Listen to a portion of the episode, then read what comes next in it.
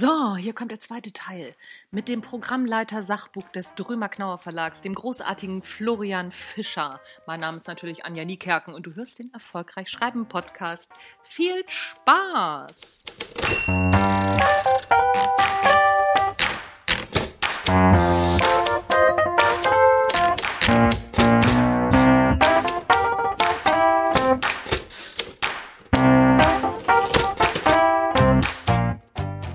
Ja, es hat sich, glaube ich, jetzt, also ich weiß nicht, ich habe da nicht so die Einsicht in andere Verlage, wie es bei denen läuft, aber ähm, es zeigt sich einfach, wenn du vorher schon gut aufs äh, digitale Vernetzen und, und digitale Arbeiten eingestellt warst, wie sehr sich das jetzt auszahlt. Mm, mm, ja, ja, klar. Also, also wir, wenn, wir, haben da, wir mussten da bei weitem nicht von Null starten, sondern wir ja. waren eigentlich schon ganz gut aufgestellt und konnten darauf jetzt aufbauen. Das war echt äh, eine schöne Erfahrung. Mm, das war cool. Machst du jetzt ja, mehr Homeoffice als früher? Deutlich mehr, ja klar, auf jeden Fall. Du, wir sind ja auch, wir sind ja als, wir sind ja als Verlag auch in, ins, ins Homeoffice gegangen und äh, gehen jetzt vorsichtig Stück für Stück wieder zurück in den Verlag und ähm, auch da gibt's, glaube ich, wie bei den allermeisten Branchen, gibt's nicht die eine Lösung, die auf einmal jeder im Kopf hat, sondern man, wir, wir, wir tasten uns voran. Ja, mal gucken, wo die, wo die Reise hingeht. Ne? Also so alles, ja, alles was gut ist, bleibt, was schlecht ist, kann wieder weg. Würde ich absolut unterschreiben wollen. Ja, ja das. Nee, also auch, es, es gibt, also ich höre das auch von Kollegen und mir selber geht das auch so. Es gibt Dinge, die, die funktionieren im Verlag besser und es gibt Dinge, die funktionieren im Homeoffice besser. Das ist weder ja, das eine noch das andere ist der goldene Weg, sondern irgendwie die Mischung macht's. Ja, ja, ja, das stimmt. Ich arbeite ja selber sehr, sehr viel von zu Hause und alleine. Und ich muss sagen, ich habe früher ja auch im großen Unternehmen gearbeitet. Ich vermisse schon den Austausch mit Kollegen. Also so, äh, ne, so mhm. mal in die Küche gehen und einen Kaffee mit Kollegen ja. trinken oder mal im, im, anderen Büro vorbeizugucken. Das vermisse ich schon sehr. Das äh, unterschätzt man, glaube ich. Und jetzt durch Corona wissen das, glaube ich, viel mehr Leute zu schätzen, dass sie das haben. Total, ey, das waren so schöne Momente jetzt in den letzten Wochen, wenn man wieder im Verlag auf Kollegen getroffen ist, mit denen man sich dann einfach mal so ein bisschen ratschen konnte. Das ja. war ganz toll. Ja, ja, das, also auch wenn man die, auch wenn man die dann täglich irgendwie am Videocall hat, aber das ist dann schon nochmal was anderes. Ja, ist was ganz anderes, wenn man jemanden eins zu eins vor sich hat, das stimmt. Also ich freue mich auch gerade, dass ich wieder Coachings machen kann, die eins zu eins sind und nicht immer hier durch die Ah ja, ja, echt geht das? Live ja, und in ja, Farbe? Ja, ja, oh, das ja, das schön. geht wieder. Ja, ja, das geht wieder. Also ich habe die ersten Coachings jetzt wieder, ähm, darf man ja wieder machen. Und das ist wirklich, ähm, ich habe auch die erste Lesung letzte, vorletzte Woche gehabt. Uh, vorletzte yeah. Woche habe ich das erste Mal aus äh, Die Kunst kein Arschloch zu sein ha. live gelesen. Ich hatte ja noch nicht eine Live-Lesung daraus. Jetzt hatte ich sie, ja, ja. Vorsicht, Werbung. ja, aber nee, voll gut. Ja, Total gut. Ist ja echt super. Ja, ich hast auch. du vorher deine, hast du vorher deine Coachings dann auch per Videocall gemacht? Ja, einige und einige sind auch tatsächlich erstmal ganz abgesagt worden. Also so die, die Trainer- und Coachbranche hat schon, also muss, muss man einfach so sagen, hat schon sehr darunter gelitten und leidet auch noch darunter, ne? weil vieles auch jetzt fürs zweite Halbjahr einfach abgesagt wird. Das ist, wie es ist. Ne? Da muss man, mhm. muss man gucken, dass man sich irgendwie anderweitig beschäftigt. Ich mache zum Beispiel einen neuen Podcast. yes. Oder, ne, so, oder dass, dass man wieder noch mal ein Buch schreibt oder sonst irgendwas. Aber das, das ist jetzt halt so. Aber es läuft langsam wieder an. Man merkt jetzt so, es geht, geht wieder bergauf. Das ist ja auch ganz schön. Aber das finde ich echt super, weil da sind wir halt echt auch wieder bei dem Punkt äh, Plattform. Ähm, du machst halt weiter und überlegst dir irgendwie den nächsten Schritt, was kann ich jetzt machen, wie kann ich, ähm, wie kann ich das alles, was ich sonst mache, noch weiter unterstützen. Und dann ist jetzt der neue Podcast, finde ich, ist eine mega gute Idee einfach, ja. Ja, ja, und vor allen Dingen, also ich merke auch tatsächlich gerade, ähm, so oft ist es ja so, dass, dass man durch so, so, so gezwungene Dinge, dass man da ja ganz, ganz neue Türen aufgemacht kriegt. Ich merke gerade, wie wahnsinnig viel Spaß mir das macht. Also das hm. ist, äh, und ich spreche jetzt auch mit Kollegen, ja eben auch aus dem Verlag, also darüber sind ja auch ganz viele Kontakte entstanden, dass, wo ich denke so, ach wie cool, sonst hätte ich mit denen gar nicht geredet, weil ich ja mit ganz anderen hm. Sachen beschäftigt wäre. Und ähm, ja hab so auch ganz, kriegst so ganz neue Einsichten, auch wie man Romane schreibt. Ich habe mit Monika Bittel ja auch schon gesprochen. Mhm. Das ist wirklich, also die hat ja wirklich richtig viel über Schreiben zu sagen. Das war richtig ähm. toll, das Gespräch. Ja, ja, oh, toll, klasse. ich bin voll gespannt. Ja, ja, ja, ja, also das, äh, das, das wird schon richtig gut. Du hast mir übrigens ja mal erzählt, also ich hoffe, dass ich das noch richtig im Kopf habe. Normalerweise merke ich mir sowas ganz gut, dass du auch mal für Belletristik tätig warst. Ja, ja. Ja, und was, was, was unterscheidet die beiden Bereiche aus deiner Uff. Sicht? Mal abgesehen davon, dass es ein anderes Genre ist, aber vom Arbeiten her. Was ist da anders? Erzähl mal. Boah, wie lange haben wir denn noch Zeit in dem Podcast? Das ist oh, wir haben auf jeden Fall noch eine halbe Stunde. Du kannst dich noch okay. ausmehren.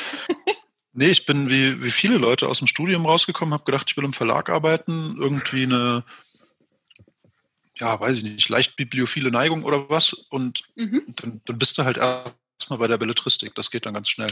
Mhm. Und äh, war da auch ganz glücklich eine, eine Zeit lang. Und was mir aber beim Sachbuch einfach so gut gefallen hat, ist, dass du doch eine Ecke aktiver selber bist als Programmmacher.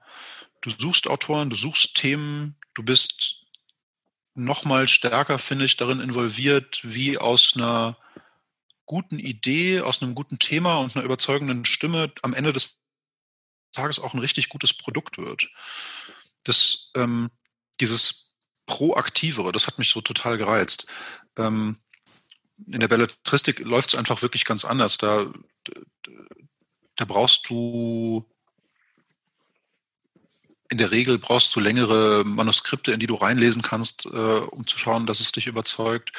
Ähm, du bist ein bisschen mehr darauf angewiesen, was von außen an dich rangetragen wird. Mhm. Und als Programmmacher im Sachbuch kannst du halt schon eine Ecke aktiver nochmal selber sagen, was, was interessiert mich, was finde ich spannend, was halte ich für gerade zeitgemäß, was halte ich für gut verkäuflich. Und ähm, und da aktiver nochmal das gestalten. Also das, das fand ich, das fand ich schon sehr reizvoll und bin jetzt total froh darüber, das zu machen. Mhm. Oh, okay, das kann ich verstehen. Man ist im Sachbuch ja auch eher, sag ich mal so, ja, gesellschaftspolitischen Strömungen auch ja. nicht nur unterworfen, sondern man kann die ja auch mitgehen und vielleicht die auch ein bisschen mitgestalten total. mit seiner Stimme, ne?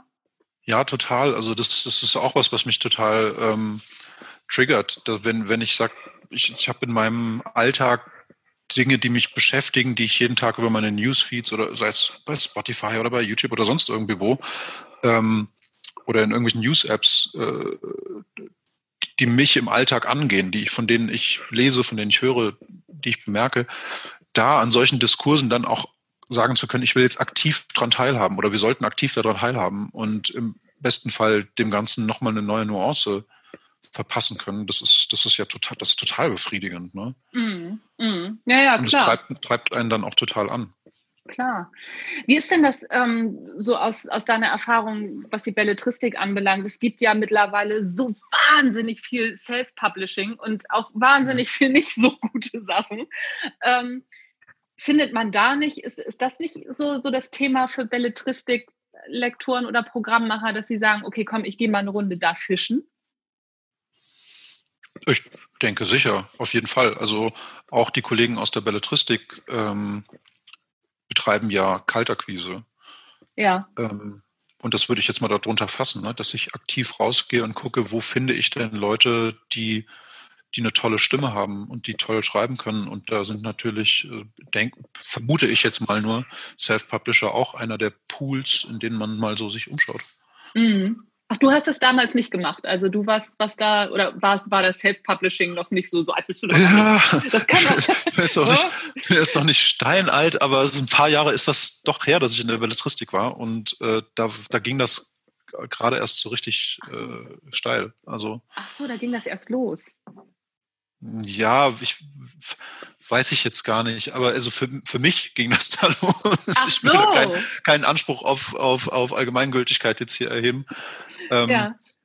Aber da war das, äh, da war das noch lange nicht so ein Thema wie heute, so könnte man es vielleicht sagen. Okay, aber das ist ein guter, guter Anknüpfungspunkt. Social Media, Bloggen, Self-Publishing, äh, dadurch hat sich ja auch für die Branche einiges geändert. Wie wirkt sich das denn auf klassische Bücher aus? Oh, weiß ich gar nicht. Also ähm, das, am Ende des Tages ist es toll, wenn, wenn, wenn, wenn darüber, dass Leute selber über, über ihre Blogs oder über, über Self-Publishing sichtbar werden, mhm. ähm, dass sie uns leichter auffallen und dass du sozusagen nicht nochmal über andere Hürden gehen musst. So. Also das könnte man vielleicht sagen, dass, dass, ja. Dass, dass Leute mehr Chance haben, selber sichtbar zu werden. Und das ist natürlich schon auch für uns ein Vorteil. Ja, ja, das stimmt. Aber es gibt, glaube ich, oder habt ihr schon mal die Erfahrung gemacht, dass ein, ein Blogger oder ach, keine Ahnung, ein Influencer oder so sagt, wenn ihr auf ihn zugeht äh, oder sie zugeht, ähm, nö, ich, ich will gar kein Buch schreiben. Gibt's das? Dass die Leute ja, klar sagen, gibt's nö, das. ach Quatsch, echt? Naja, es muss ja nicht jeder ein Buch schreiben. Also wir sind, ich glaube, Deutschland ist ja so ein Land, wo irgendwie viele Leute Bücher schreiben wollen, zum Glück. Ja. Aber ähm, muss ja nicht unbedingt jeder immer ein Buch haben wollen. Das ist, das ist sowas, das, das fällt mir echt schwer, sich das vorzustellen. Ist ja nicht, es sitzt ja nicht jeder da draußen und sagt so, oh Gott, wann fragt mich endlich einer, ob ich ein Buch schreiben darf? Ja, ja, das stimmt, das stimmt. Aber also ich sag mal so, aus Marketing-Sicht, ich habe ja ganz früher auch mal Marketing gemacht, aus Marketing-Sicht würde ich jedem empfehlen, äh, ein, ein Buch zu schreiben, weil ich meine, ne, so ein besseres Marketing-Instrument, also hast du ja nicht als, also, als ein Sachbuch. Zack, da hast du den Pitch für diesen Podcast. Ja, siehst du? Genau. Ich bin ja, ne? Bin ja nicht blöd. Yeah. Genau. Na, aber das, aber das ist ja im Prinzip, ist es ja schon so, wenn du irgendwie, was weiß ich, Experte in, in irgendwas bist, also das, das sagen dir ja auch alle, die die Trainer und Speaker ausbilden. Davon gibt es ja mehr als Trainer und Speaker selber, Mhm. erstaunlicherweise. Aber es sagt dir ja jeder, also dass du ein Buch ist im Prinzip äh, das, das was, was du brauchst, um, um deine Expertise halt nach außen zu tragen. Ne? Gerade in Deutschland. Ich weiß nicht, wie es in anderen Ländern ist. Ja.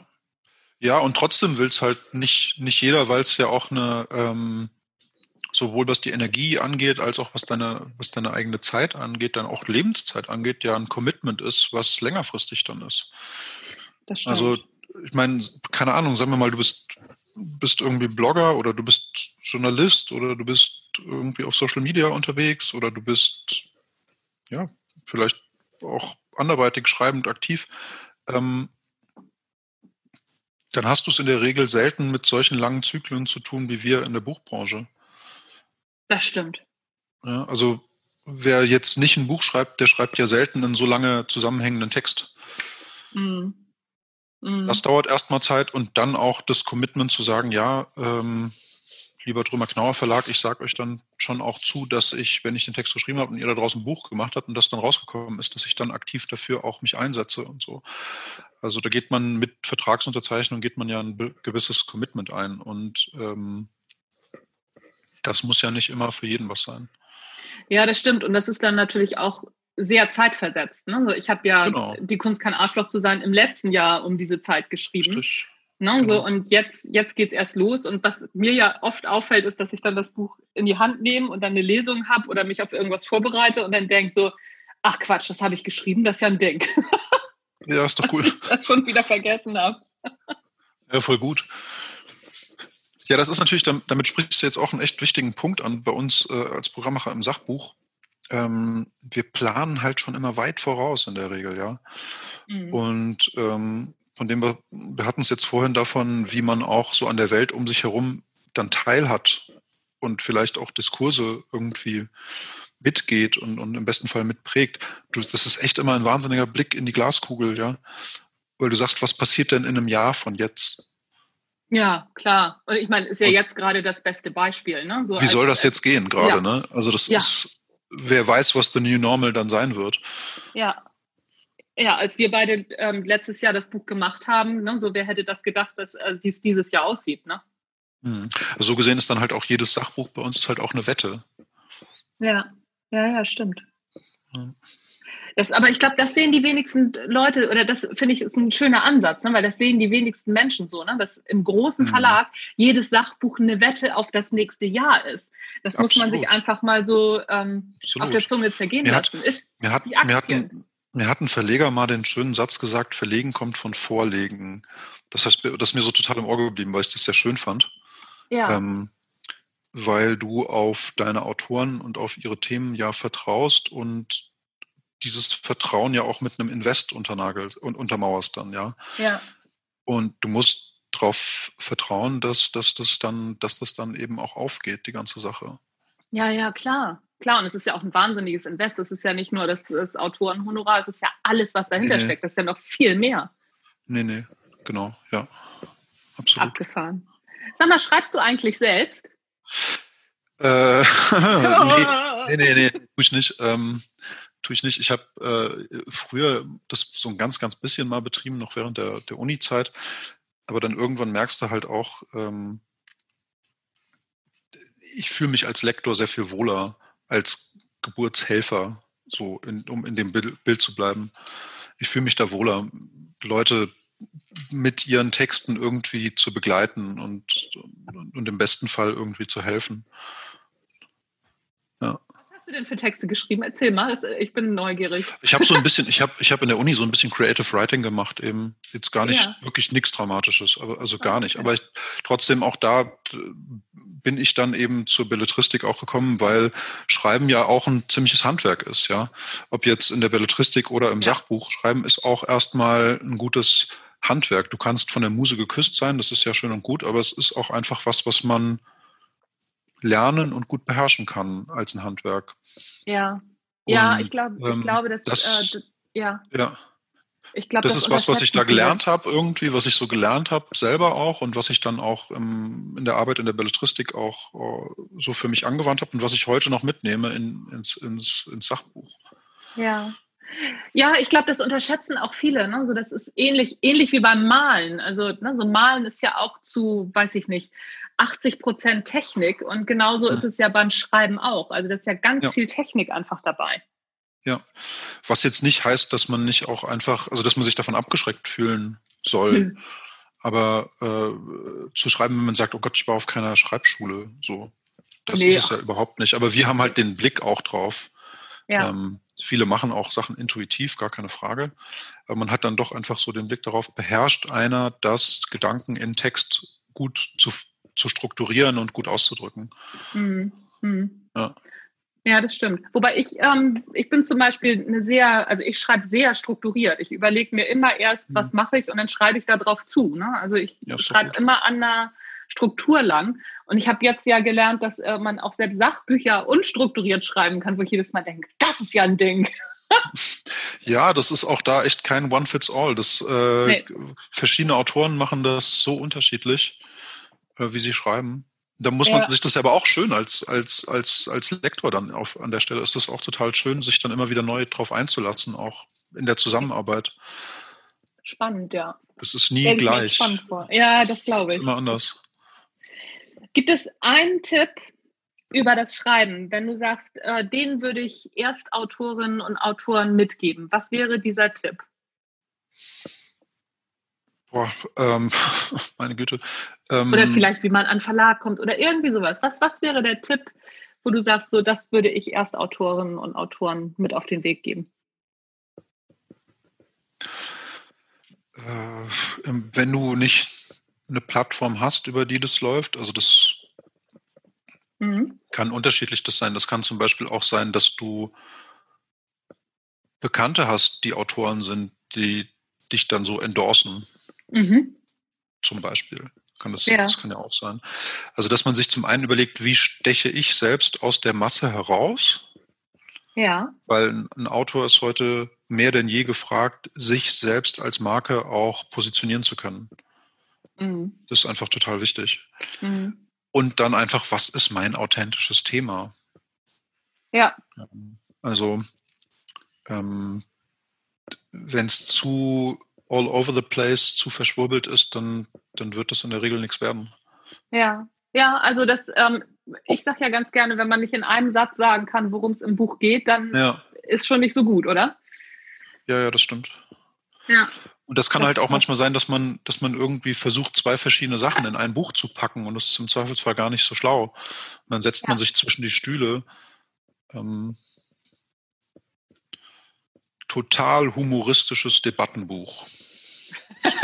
Muss das wirklich sein? ja, das ist, äh, das ist ein sehr gutes Beispiel. Also ich, es gibt sicherlich gute, gute, auch gerade in der Belletristik gibt es ganz viele gute Beispiele für Crossover-Projekte. Ja. Aber am Ende des Tages musst du dir einfach auch klar machen, dein Buch ist ein Produkt und bei einem Produkt ist eine klare Absender-Empfänger-Kommunikation des A und O. Du musst, ja. dein Buch muss einem Menschen, der das kaufen soll, sehr klar kommunizieren, was es ist und warum der dafür Geld hinlegen soll. Ja, guck mal, das ist doch eine Aussage. Das, äh, das sollten sich erst Autoren klar machen. Das finde ich gut. Das lassen wir so hm. stehen. Das finde ich okay. super. Perfekt. Spitz. Schwein gehabt. Doch noch geschafft. Sehr gut. Welche drei Bücher haben dich am meisten beeindruckt und warum? Bei uns im Verlag oder generell? Generell. Kannst auch gerne im Verlag bleiben, das äh, ist dir überlassen. Hm. Ähm, ja, es gibt da habe ich jetzt gerade zuletzt irgendwie nochmal mit einer Kollegin drüber gesprochen, über das Buch, darum fällt es mir jetzt sofort ein. Eins bei uns äh, im, im, Sachbuch in der Backlist, bei uns im Programmtitel, ähm, der mich, als ich das gelesen habe, hat mich das so von Socken gehauen, muss ich echt sagen. Vom Azad Kudi, Die Stille vor dem Schuss. Das mhm. ist ähm, äh, die Geschichte von einem ähm, kurdischen Sniper im Kampf gegen den IS. Wow, ja. Ja, und das ist halt ein echt heftiges Thema und das ist, ähm, der nimmt dich da so mit und, und ähm, das ist gleichzeitig so heftig, so hart und aber auch irgendwie berührt einen das so. Das fand ich, ähm, fand ich enorm. Und das hängt halt damit zusammen, dass das, dass das ein sehr hartes Thema ist, aber einfach eine wahnsinnig überzeugende Stimme im Text. Mhm. Okay. Ja, so. ja klingt, äh, klingt gut. Das war schon stark, muss man sagen. Das war ja jetzt erst eins. ja, okay. Ja, ja. ja, und dann so aus der, aus der, aus den letzten paar Jahren ähm, ein Buch, was ja auch für uns in der, in der, ähm, in der Sachbuchbranche für viele auch ein, äh, ein, ein, so, ein, äh, so eine Benchmark ist, muss man wirklich den, den Kollegen neidlos zugestehen. Ähm, der Homo Deus ja. vom, vom Harari ist, ist mhm. einfach auch so ein Wissensbuch, das mir so wahnsinnig viel über meine Welt, über die, über die Welt generell und, und meinen Platz da drin erklärt hat, auf so eine angenehme Weise, dass man wirklich ja. sagen kann, Chapeau, ja. Ähm, mhm. da, da, das ist wirklich mal eine Benchmark. Ganz, ja, ganz toll. Ja, Harari ist sowieso gut. Ich habe hier auch eine kleine Geschichte der Menschheit stehen. Ähm, Gucke ich gerade drauf. Das sind ja. wirklich super Bücher, sehr empfehlenswert. Absolut. Ja, ich auch. Mhm. Absolut. Und jetzt Nummer drei, nochmal ein ganz anderes. Ähm, das war für mich, das ist, ich glaube, da war ich sogar noch Schüler, als ich das gelesen habe. Das war so eins der ersten Sachbücher, die mich so krass gepackt haben.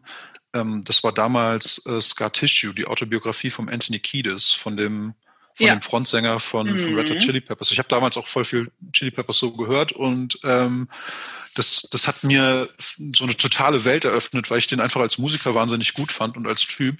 Und mhm. dann auf einmal in dem seiner eigenen Stimme äh, nochmal so, auch so eine krasse Geschichte von dem zu lesen. Mhm. Also, okay. das fand ich schon auch ganz, ganz stark, weil ich auf einmal gemerkt habe, boah, das hat ja mit, das hat ja irgendwie total viel äh, mit meinem Leben gerade zu tun, weil halt die Red Hot Chili Peppers so viel mit meinem Leben zu tun hatten in dem Moment. Ja. Ach, witzig. Naja.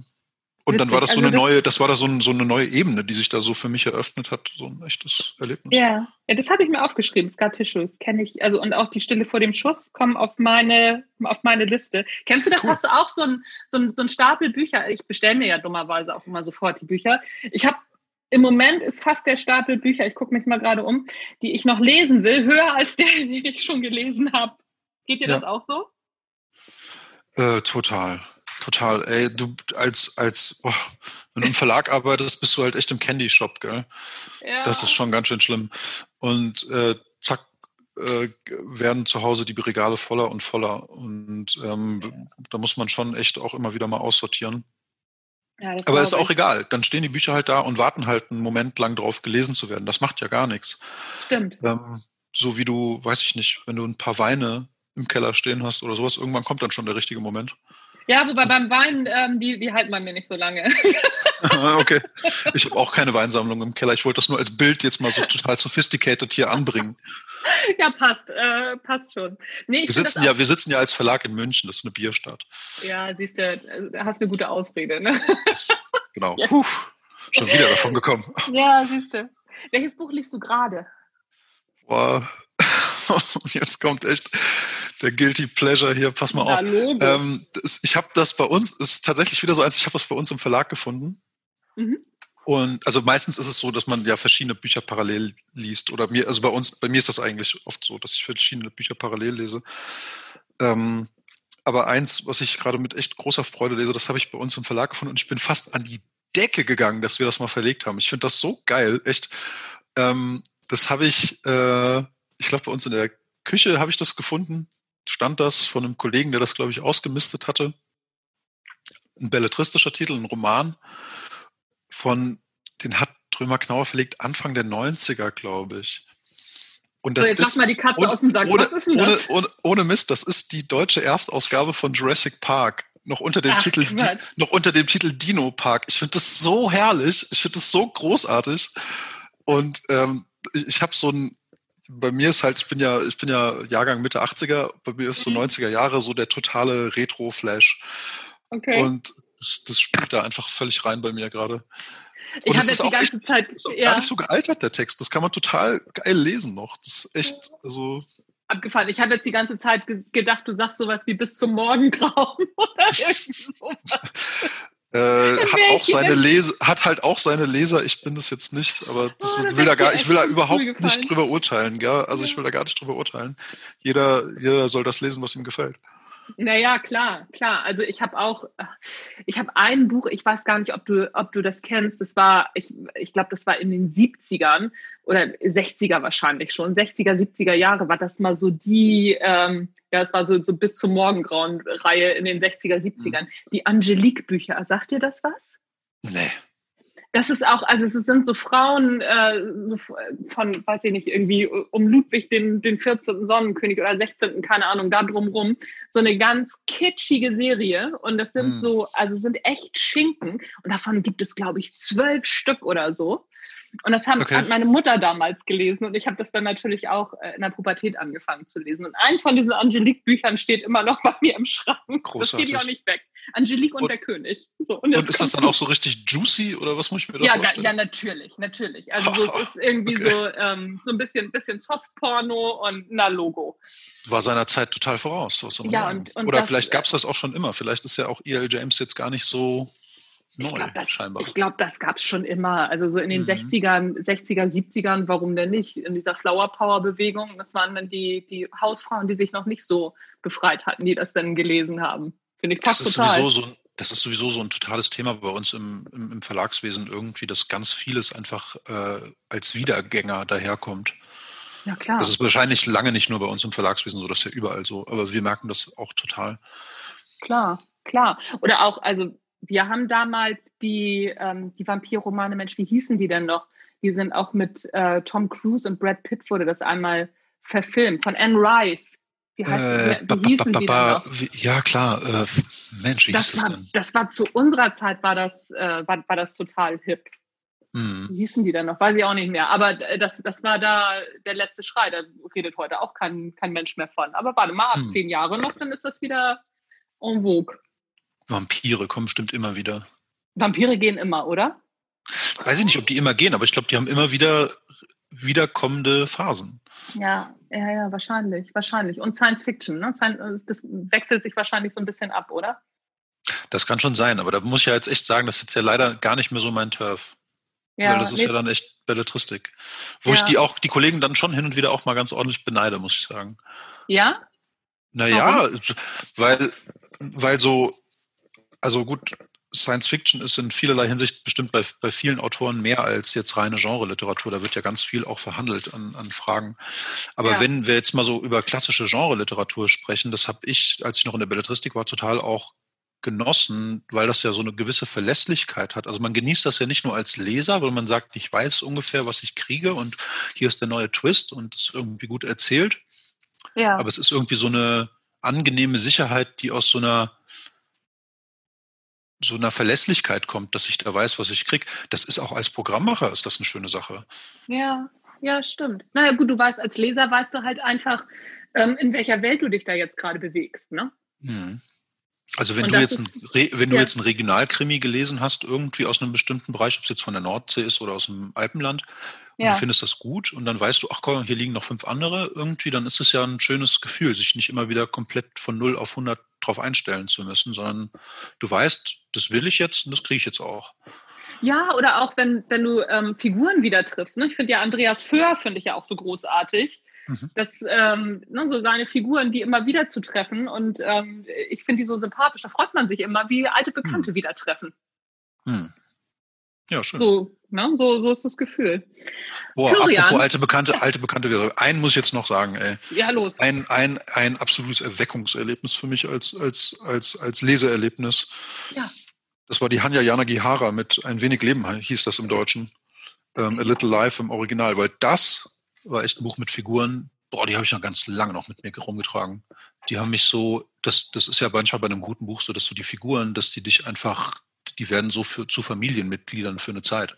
Ja, ja, das stimmt. Ja, das, das, stimmt. Ja, das, das, hatte ich tatsächlich, als ich ähm, das zweite Mal die Buddenbrooks gelesen habe. Das erste Mal in der Schule fand ich die Buddenbrooks ganz schrecklich, wie jeder, ja, ne? so dazu klar. gezwungen, äh, kein Bock drauf. Und dann habe ich irgendwann, das ist noch gar nicht so lange her, vor fünf oder sechs Jahren, habe ich die Buddenbrooks nochmal gelesen und habe gedacht, wie cool ist das denn? Und ich fand wow. diese Figuren so groß. Ja. Ne, so diesen einen Bruder, der, der, der Hypochonder ist und äh, der, der eine Sohn, der, der das Ganze übernehmen soll und nicht aus seiner Rolle mhm. rauskommt. Hammer hammermäßig. Ganz ja. cool. Du, aber dann, dann schreib doch mal die Jana Gehara auf deine Liste. Und, ja, und wenn du die gelesen hast, dann, dann reden wir nochmal, weil ich glaube, das, das, das, das, das steht dir nochmal bevor. Alles klar, Jana Gihara habe ich mir aufgeschrieben. Florian, das war ein wunderbares Gespräch. Ich danke dir sehr, dass du dir die Zeit genommen hast. Es hat Total sehr gern. viel Spaß gemacht. Ja, hey, vielen, vielen Dank, dass du mich hier eingeladen hast. Ich find, bin ja fast schon rot angelaufen, als du mich das gefragt hast, in dieser doch äh, prominent besetzten Runde deiner Gäste irgendwie auch eingeladen zu sein. Das fand ich, äh, fand ich sehr lieb von dir. Vielen Dank.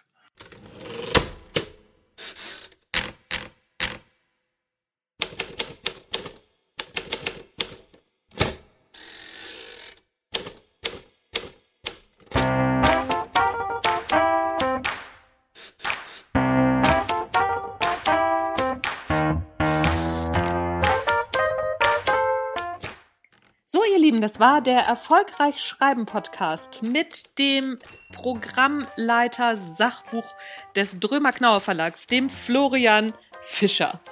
Und ja, wenn ihr Wünsche habt, wen ich nochmal so interviewen soll, vielleicht auch mal fernab von irgendwelchen Autoren, mit wem ich mal sprechen soll, was euch interessiert, wer was zu sagen hat, aus dem ja, Schreibbereich natürlich, dann äh, schickt mir das doch mal. Aber natürlich auch, wenn ihr Autorenwünsche habt, versuche ich auch dran zu kommen. So, ihr Lieben, das war's von mir für heute. Das war der Erfolgreich Schreiben Podcast. Mein Name ist Anja Niekerken und ich freue mich, wenn ihr auch beim nächsten Mal wieder dabei seid. Tschüss, bis dann.